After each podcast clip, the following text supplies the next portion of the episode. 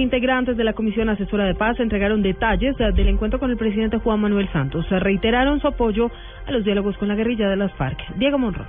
La presidenta del Polo Democrático, Clara López, aseguró que la reunión de la Comisión Asesora de Paz en la Casa de Nariño fue informativa. Dijo que el presidente Juan Manuel Santos les hizo una solicitud. Nos ha encomendado contribuir precisamente a los dos temas que quedan pendientes en La Habana para buscar que en conjunto haya una solución negociada al conflicto armado del país en los mejores términos. Vera Grave, ex guerrillera del M-19. Es un buen arranque. La idea es que sea una comisión que ayude a pensar, no sustituye otros órganos ni otros espacios y eso se trata. La líder indígena Atiquiwa. Esperamos pues que después de este ciclo podamos traer algunos aportes sobre el tema de justicia. El presidente Juan Manuel Santos dijo que la Comisión Asesora de Paz se reunirá cuantas veces sea necesario. Diego Fernando Monroy, Blue Radio. 3 de la tarde, 35 minutos, y en mayo se estaría entregando el plan de financiamiento de la primera línea del metro en Bogotá. Así lo indicó el ministro de Hacienda Mauricio Cárdenas. Daniela Morales con los detalles.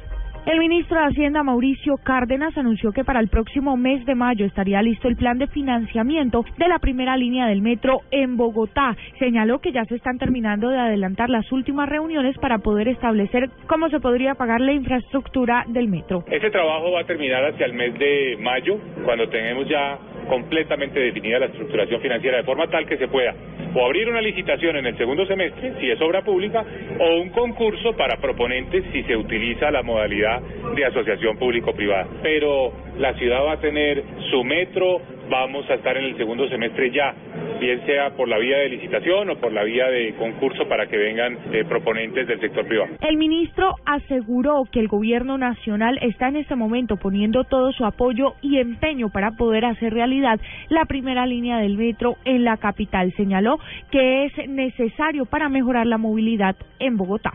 Daniela Morales, Blue Radio. 3 de la tarde, 36 minutos. A través de un comunicado, la Oficina del Alto Comisionado para la Paz lamentó la muerte de Nicanor Restrepo. Aseguró que tal vez ninguna otra persona de la vida pública colombiana contribuyó en las últimas décadas de manera tan consciente y persistente a la causa de la paz en Colombia como el empresario antioqueño. El Sindicato de Trabajadores de la Industria Energética y Servicios Públicos pidió al Gobierno Nacional un espacio de diálogo para aclarar los alcances de la decisión de Copetrol de no prorrogar los contratos de explotación de campos rubiales a la canadiense Pacific. Y en información internacional, la Fiscalía brasileña presentó una denuncia contra 27 personas por el caso de corrupción de la petrolera estatal Petrobras. Entre ellas se encuentra el tesorero del gobernante Partido de los Trabajadores, Joao Bacari, quien fue acusado formalmente por delitos de corrupción, blanqueo de dinero y asociación ilícita. Ampliación de estas y otras informaciones en blurradio.com. Sigan con Blog Deportivo.